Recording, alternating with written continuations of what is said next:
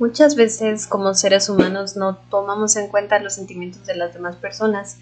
Queremos que lo que nosotros decimos sea verdad y no tratamos de buscar qué es lo que es realmente la verdad, qué es lo que es realmente cierto. Por eso, en este podcast te invito a conocer un poco más sobre la filosofía y un poco sobre la verdad y el origen de estas. Entonces, primero vamos a empezar con lo que sería la filosofía, ¿sí? Entonces, primero tenemos que tener en cuenta la ciencia como un saber no filosófico, es un resultado de un largo tiempo. Entonces, el pensamiento moderno acabó convirtiendo a la filosofía en colaboradora de la ciencia. De acuerdo con Bertrand Russell, Galileo y Newton son dos ejemplos de este cambio que alcanzó hasta la época contemporánea. Por otro lado, la filosofía también se relaciona estrechamente con las otras dos esferas de la cultura, el arte y la religión. Los rostros de la filosofía en la cultura se resumen de la siguiente forma. Uno se dirige hacia la creencia y el arte y el otro hacia la ciencia. El sitio que ocupa la filosofía dentro del sistema de la cultura está flanqueando por la ciencia en un lado y por la creencia y el arte en el otro, más alrededor de la creencia que del arte, puesto que además de la creencia se orienta rápidamente a la integridad del ser y al intento de interpretarla. Cuando la filosofía abarcaba todo el ámbito de la ciencia, Aristóteles dividió los modos del saber por lo que él llamó grados de abstracción. Abstraer es una operación intelectual que consiste en separar algún aspecto del objeto para considerarlo aisladamente, prescindiendo de los demás. Este poder de abstraer se identifica realmente con la facultad intelectual o racionalidad del hombre traspasar las cosas concretas, singulares, que conocen también los animales, para quedarse con lo que tienen de común con su esencia o concepto, prescindiendo de lo que tienen de individual, que es la función racional o propiamente humana. Entonces, al seguir el conocimiento especulativo o teórico, será según estos grados de abstracción en las ciencias físicas y en las ciencias matemáticas y metafísicas sin embargo, siendo dado que las ciencias particulares fueron por la continuación y que hoy la filosofía no es como una ciencia, como las matemáticas o lo físico natural, otra división ha prevalecido en los estudios que la filosofía se reserva para sí misma hoy. Entonces, a pesar de estas divisiones, la filosofía es esencialmente una. La concepción básica que se tenga del ser en la metafísica general determina las posiciones y las visiones de la psicología, la ética, entre otras, que son al fin y al cabo la aplicación o prolongación de la filosofía. Entonces la filosofía se puede dividir en muchísimas cosas, eh, pero sus ramas o sus divisiones principales son dos, que son las esferas de la cultura, el arte y la religión, y lo que es como decirlo así más científico, que al considerar a la filosofía como ciencia, podemos verla de muchas más formas. Ahora vamos a hablar sobre el enfrentamiento constante en las mentes de muchísimas personas, que sería, a ver si adivinan, así es, vamos a hablar de la teoría del conocimiento.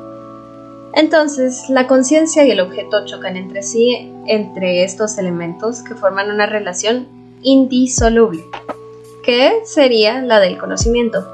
La función del sujeto consiste en aprender el objeto y que el objeto sea aprensible y aprendido por este. Existen objetos reales que son todos aquellos que percibimos interna o externamente y también están los ideales que son los que nosotros imaginamos o percibimos. Em, con esto creamos algo llamado criterio de la verdad, con lo que podemos analizar objetos y situaciones para determinarlas conforme a nuestro criterio, pero ¿Existe en realidad un pensamiento que sea 100% verdadero? Y lo que sucede es que muchas personas tenemos la posibilidad de conocimiento. Entre estas podemos encontrar el dogmatismo, el escepticismo, el subjetivismo y el relativismo. Entonces, el dogmatismo no permite cuestionamientos y ve todo como una verdad absoluta, mientras sea algo que él mismo se impuso bajo las normas y estatutos, no permiten abrir su mente. Un ejemplo es muchas veces la crianza que les dan ciertos padres a sus hijos, donde no pueden hacer nada porque yo soy el padre y tú el hijo. No puedes dar tu opinión porque aquí mando yo. Por otro lado, tenemos el escepticismo. y en esta pueden escribir dos, pueden existir dos definiciones. La primera es cuando alguien es demasiado incrédulo y la segunda es que niegue la verdad absoluta. Como se puede observar, ambas definiciones se pueden amarrar la una a la otra y son todo lo contrario al dogmatismo. El escepticismo absoluto es meramente imposible ya que se anula a sí mismo. ¿Por qué? Porque estaría negando que hay una verdad absoluta, entonces es imposible llegar a un acuerdo entre estas porque si fuera una verdad absoluta entonces no sería escepticismo.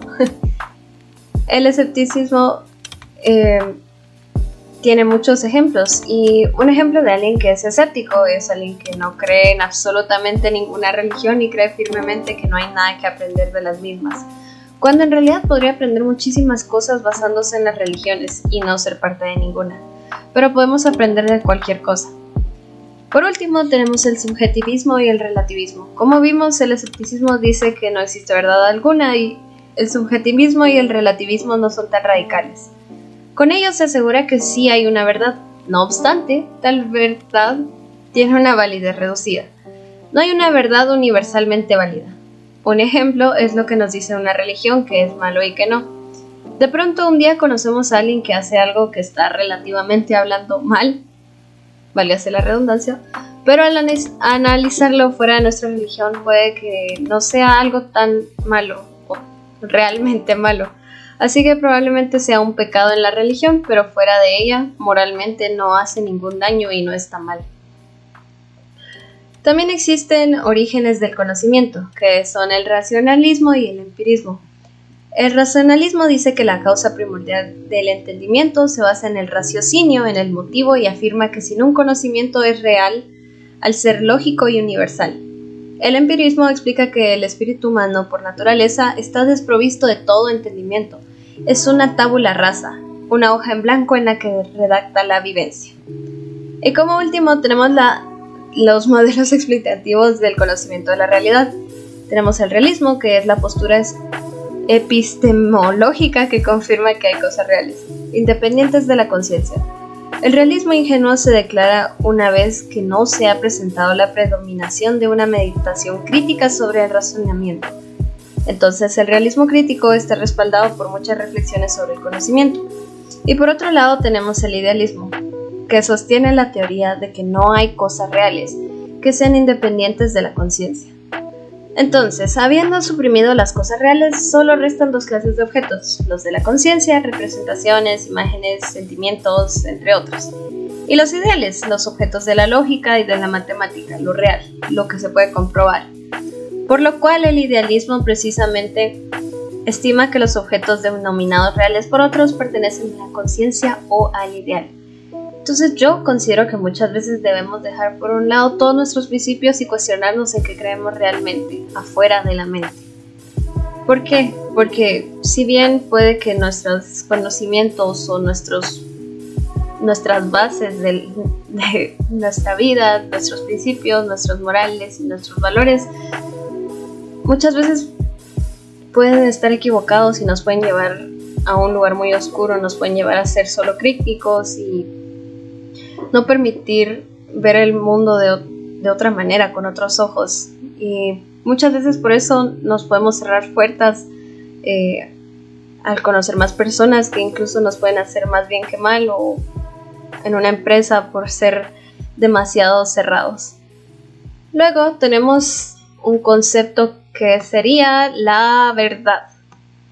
Entonces vamos a comentar lo que es en realidad. Bueno, primero vamos a empezar con las tres lenguas de donde salieron. Empezamos por el griego que utiliza aletheia, que significa lo que no está manifiesto, lo que está manifiesto viene a ser descubrimiento. Así, verdad en griego es descubrimiento de las cosas, el desvelamiento de lo que realmente son.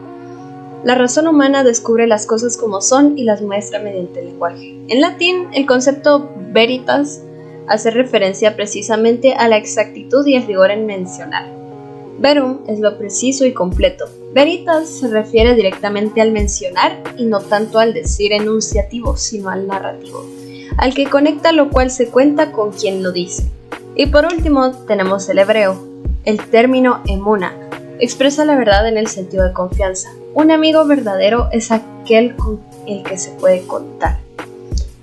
Dichos tres sentidos diferentes permanecen presentes y conforman los principios del término verdad. Pero, ¿para qué nos sirve saber esto si en realidad no conocemos qué es la verdad? La finalidad del conocimiento es obtener resultados verdaderos y en otros términos algo que nadie puede situar en cuestión seriamente. Ahora bien, resulta problemático decidir qué es la realidad, cuál es el criterio que se usa para mencionar que algo es verdadero, en qué momento se puede estar seguros de que algo es verdad o que algo es verdadero. Por esto se han desarrollado diversas teorías de la realidad o de la verdad, muchas de las cuales son matizaciones y combinaciones de otras, por lo cual es muy complicado clasificarlas. Una cosa es que nuestro conocimiento sea o no verdadero y otra cosa es que nosotros mismos estemos seguros o no de lo que es. Del conocimiento tenemos la posibilidad de mencionar qué es verdadero o qué es falso. El problema de hallar un medio para lograr asegurar la realidad de nuestros propios enunciados y a la vez nuestra certeza sobre dicha verdad conduce a la averiguación de criterios que establecen la realidad de nuestro entendimiento y para eso tenemos el llamado criterio de verdad. Entonces, ahora, ¿qué es el criterio de verdad? Se le denomina criterio verdad a aquella característica o método por el que tenemos la posibilidad de diferenciar la realidad de la falsedad y estar seguros de el, del verdadero costo de un enunciado. Entonces tenemos la autoridad, una aseveración se acepta como verdadera por proceder de alguien a quien se concede crédito por su entendimiento en una materia. Luego tenemos la tradición. Se toma por verdadero eso que en todo el tiempo se ha aceptado como verdadero y disfruta de un apoyo conocido o institucional. Tenemos la correspondencia entre el raciocinio y la verdad. Como el raciocinio se expresa en el lenguaje, el criterio se basa en implantar la adecuación o correspondencia entre lo cual se comenta y lo cual es. Luego tenemos la coherencia lógica, que es un criterio lógico matemático que se en revisar que no existe contradicción entre los enunciados y que dichos se derivan precisamente de los axiomas o principios establecidos. Tenemos la utilidad, que es un enunciado que dice que un enunciado va a ser verdadero una vez que sea productivo y eficaz para nosotros mismos. Una vez que nos posibilite orientarnos en la verdad y continuar en nuestras propias indagaciones. Por último tenemos la evidencia, que es el criterio más importante. Lo evidente es lo cual se muestra como indiscutible de manera instantánea, como intuitivamente verdadero, aun cuando constantemente, constantemente sea primordial mostrarlo por medio de razonamientos. Y además de estas tenemos cuatro teorías sobre la verdad. La primera es que la verdad es una correspondencia o adecuación. Esta teoría sostiene la concepción elemental de la realidad, que no es eliminada en las demás teorías. La interacción entre los recursos que permiten la entrada a la realidad se interpreta como correspondencia o adecuación entre lo conocido por el individuo y el objeto. Wittgenstein, durante el siglo XX, lo hace entre los hechos y la composición formal que los expresa. Nosotros nos hacemos figuras de los hechos. Para conocer si la, la figura es verdadera o falsa, debemos compararla con la verdad. Verdad como coherencia. Esta teoría ha sido formulada por Hegel por primera ocasión y después se ha expuesto en diferentes variantes.